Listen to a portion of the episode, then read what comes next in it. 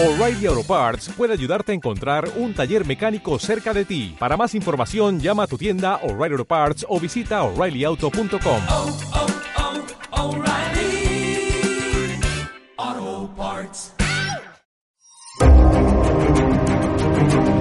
Muy buenos días, muy buenas tardes, muy buenas noches y sobre todo muy bienvenidos todos los oyentes del programa. El murciano encabronado. Una vez más, como en las temporadas anteriores, está en sus manos la conclusión o la continuidad del programa. De hecho, es este crowdfunding el que permitirá poder seguir emitiendo en Este V. si creen que merece la pena contribuir a la causa de la verdad y de la libertad con un aporte tan modesto como puede ser el coste de tres cafés o de un par de refrescos, son ustedes bienvenidos a la hora de contribuir al nuevo crowdfunding que permitirá que puedan escuchar el programa. Este V.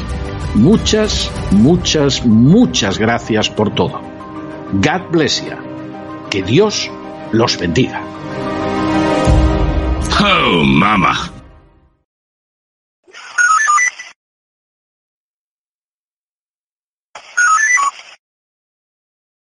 Bueno, ya habéis visto que a Isaac lo han intentado funar y me alegra mucho que hayan salido gente como Espinosa de los Monteros, Santiago Abascal. Lo echaba de menos, ¿eh? Es la primera vez que Vox intercede por alguno de nosotros cuando nos pasa algo chungo así. Está bien, ha sido una maniobra muy inteligente por parte de Vox también, porque había mucha gente intentando hacer ver que Vox es un partido homófobo y una vez más ha silenciado y ha callado todas las bocas, con lo cual veo que Vox ha sido muy inteligente a la hora, Santiago Abascal ha salido muy inteligente a la hora de, salir al quite, porque si no había personajes como Macarena Olona que se estaban intentando aprovechar de la situación. Que dice que Macarena Olona era la que protegía a Isaac. Tócate los cojones, chicos. Macarena Olona. ¿Qué dices tú? Pero de qué cojones. Esta, esta, esta tía, eh, eh, ah, de verdad, cada vez está peor, eh. Mirad el tweet que ha puesto Macarena Olona en el que dice, Infoblogger se declaraba macarenosexual porque sabía que yo era el escudo que le protegía poniéndome delante de todos los insultos contra las personas LGTBI que venían de la caverna. Yo sigo en el mismo sitio. ¿Tú protegías a quién? ¿Cuándo has protegido tú a nadie? ¿Puedes poner algún tuit en el que tú hayas eh, protegido a alguno de nosotros cuando nos estaban insultando? ¿Puedes poner algún tuit? ¿Cuándo protegías tú? ¿A quién, a quién protegías tú? ¿Por qué catalogas a Isaac como una persona LGTBI? ¿A qué te refieres con esto de la caverna? ¿Por qué una persona homosexual tiene que tener protección de alguien como tú? Yo aquí lo que veo es un tuit bastante homófobo, eh, la verdad, eh, sinceramente. Veo un tuit bastante homófobo, eh. Lo veo bastante, bastante homófobo. Yo de verdad me, me encantaría debatir públicamente con alguno de esos que creéis que las personas gays no tienen cabida en, en la derecha o que las personas gays tienen que controlar o no hablar o no llamar la atención en el movimiento de la derecha porque es contraproducente. Me gustaría, eh, sinceramente, porque me gustaría haceros algunas preguntas, ¿vale? Por ejemplo, ¿qué proponéis que tendríamos que hacer con las personas homosexuales? Porque si son personas que perturban a la sociedad y que denigran y tal, todas las personas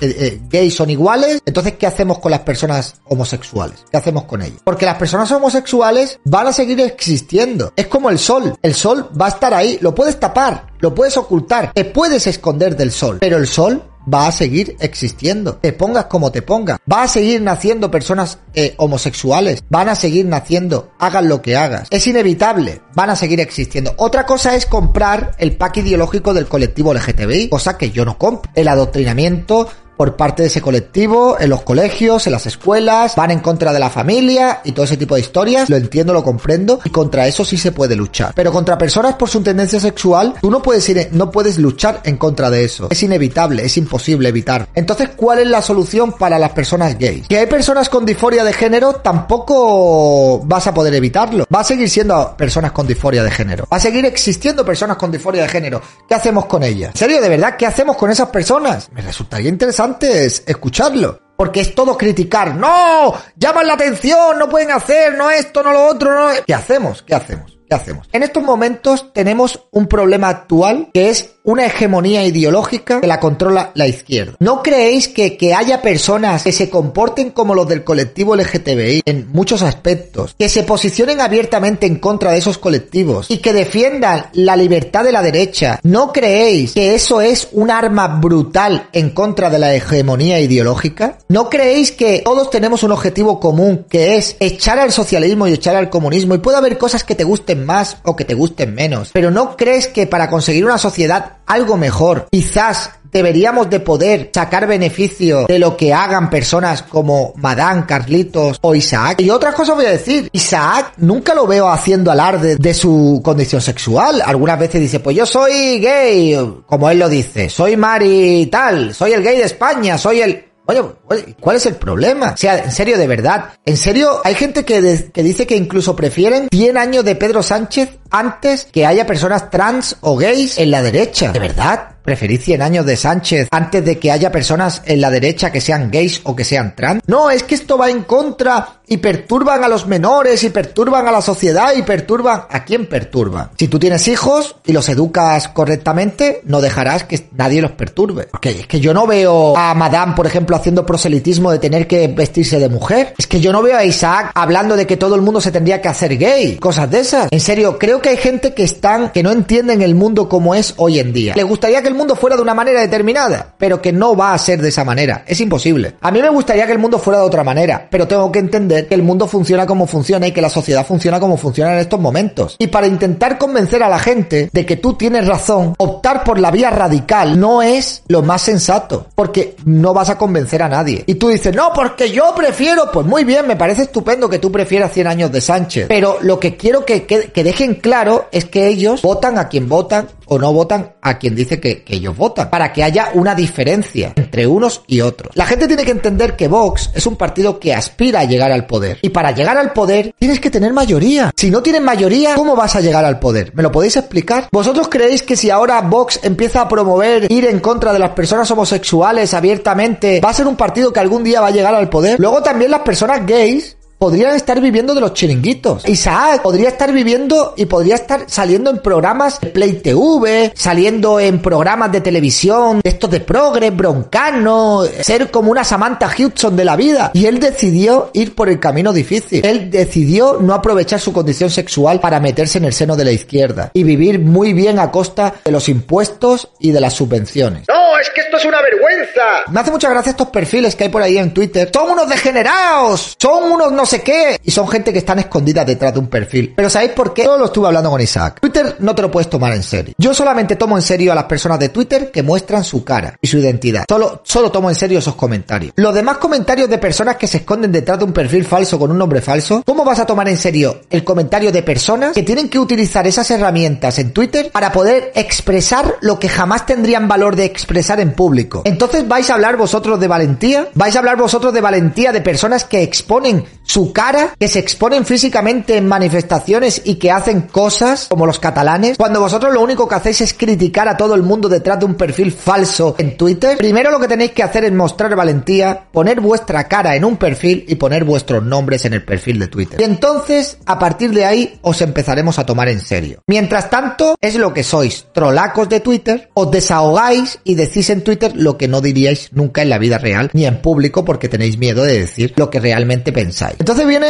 Macarena Olona a decir que ella es el escudo que protegía a Isaac. Tócate los cojones. Macarena Olona defendiendo a Isaac. Me hace mucha gracia también porque Macarena Olona le ha dado le ha dado like a un tuit de un tío que se dedica a insultar a la gente de derechas. Me insulta a mí también. Y ha dado like al siguiente tuit. Pero el problema, Maca, que les diste visibilidad que no les corresponde, sabiendo que son niños que van en busca de Urillo. Ya sé que eso formaba parte de las órdenes de la cúpula, pero de los errores se aprende. Macarena Olona le ha dado like a este comentario. Esta timadora política que estafó políticamente a los votantes de Andalucía, que nos prometió que se iba a quedar en Andalucía y que se fue de Andalucía corriendo. Una tipa por la que yo gasté recursos económicos y tiempo para que ella tuviera el mejor resultado político posible, dice que no debería de haberme dado visibilidad, me da like a este comentario, y que solo somos niños que van en busca de Urillo. Cuando yo en la campaña electoral de Andalucía lo único que hice fue perder dinero. Perder dinero y perder dinero. Es lo que hice yo en la campaña electoral de Andalucía. Luego tú te fuiste diciendo que estabas enferma y yo dije, bueno, pues quizás está enferma. Luego te fuiste a hacer el camino de Santiago y dije, bueno, pues está haciendo el camino de Santiago. La gente empezó a criticarte, la gente empezó a insultarte y yo dije que no había que estar ni con Macarena Olona, ni con Vox, ni con nadie. Que todos éramos mismo barco y que todos íbamos hacia la misma dirección. Defendiendo lo indefendible, sinceramente. Al mes vuelves, fuiste a lo de Granada a llamar la atención. Me presenté allí también gastándome mi dinero, sin ganar ni un duro también perdiendo dinero para defenderte. Y tú dices que yo iba en busca de urillos. Bueno, Macarena, que sepas, yo no tengo nada en contra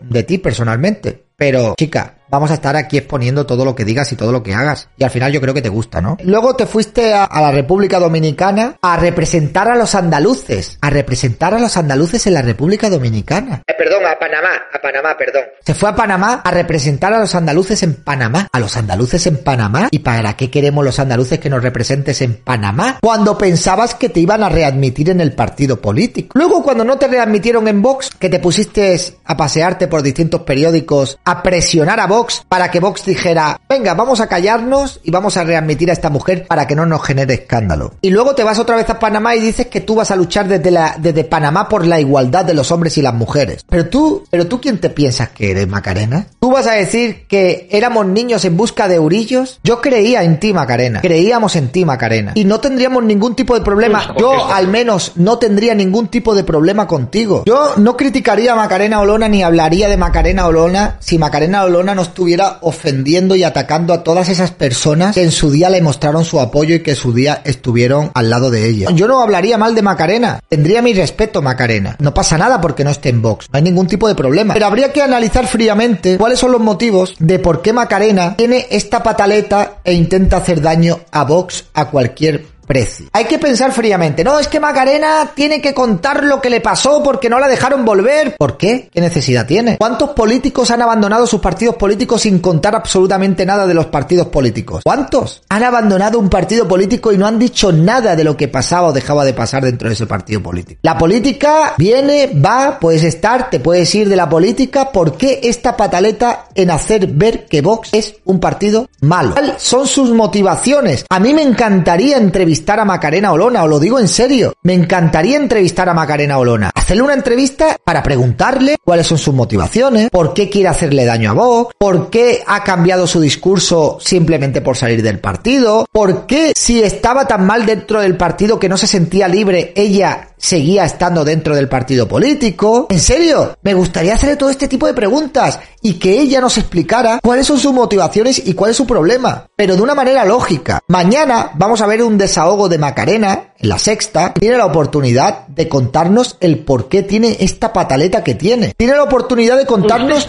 por qué ataca tanto a Santiago Abascal y lo llama macho alfa y este tipo de historias. ¿Cuáles son tus motivaciones? Yo no lo entiendo. Porque incluso si quisiera formar un partido político, es poco inteligente atacar al partido en el que tú est estabas. Que tú ahora vayas diciendo que falta democracia interna y que había nazis dentro de Vox, habla muy mal de ti, Macarena. Porque cualquier persona con dos dedos de frente dirá, ah, y tú sabiendo todas estas cosas, estabas dentro de Vox. Ha tenido que ser Vox quien te cierre la puerta para que tú tires de la manta. Es que todo lo que haces y todo lo que dices habla mal de ti, Macarena. Y te lo digo sin ningún tipo de acritud. Y tú estás, dale que te pego, dale que te pego.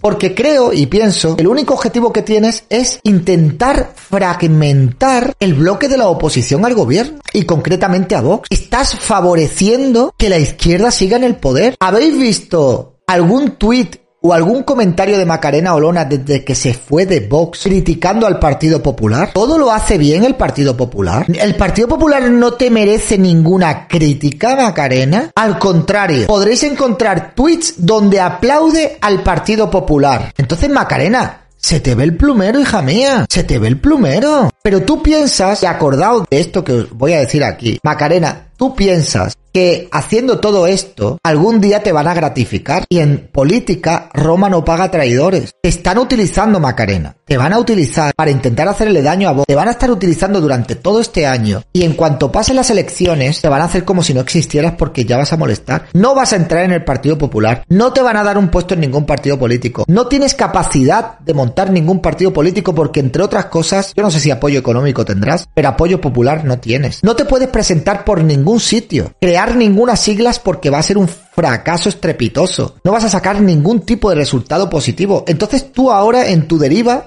política te has propuesto intentar de derribar por todo lo que has estado tres años trabajando. Es en plan como, no, pues antes de que me echen de esta casa, le meto fuego a la casa, porque esta casa la construí yo y a tomar por culo. El comportamiento que estás teniendo Macarena hace que las personas desconfíen de gente como tú. Y tú tienes la poca vergüenza de utilizar estas polémicas para intentar remover más todavía la mierda. Es que eres deleznable, Macarena. En serio, y no me voy a cansar de, de hablar de ti. Yo digo una cosa, esta gente se cree que el programa de mañana va a ser un bombazo. En serio, en sus cabezas, toda la semana creando hype. Piensan que lo de mañana va a ser un bombazo. Pero vamos a ver, Macarena. ¿Tú crees que la entrevista mañana va a ser un bombazo? Van a intentar venderlo como un bombazo en los distintos medios de comunicación, acordado. Van a intentar generar una polémica artificial en los distintos medios de comunicación. Van a estar dándonos la matraca con la entrevista de mañana en todos los sitios. Ya todo está montado, todo está preparado. Pero Macarena, has dado 20.000 entrevistas. No tienes capacidad de hacerle daño a Vox. Nadie que vote a Vox va a dejar de votar a Vox por mucho que tú digas. Es que es absurdo. Pero bueno, en fin,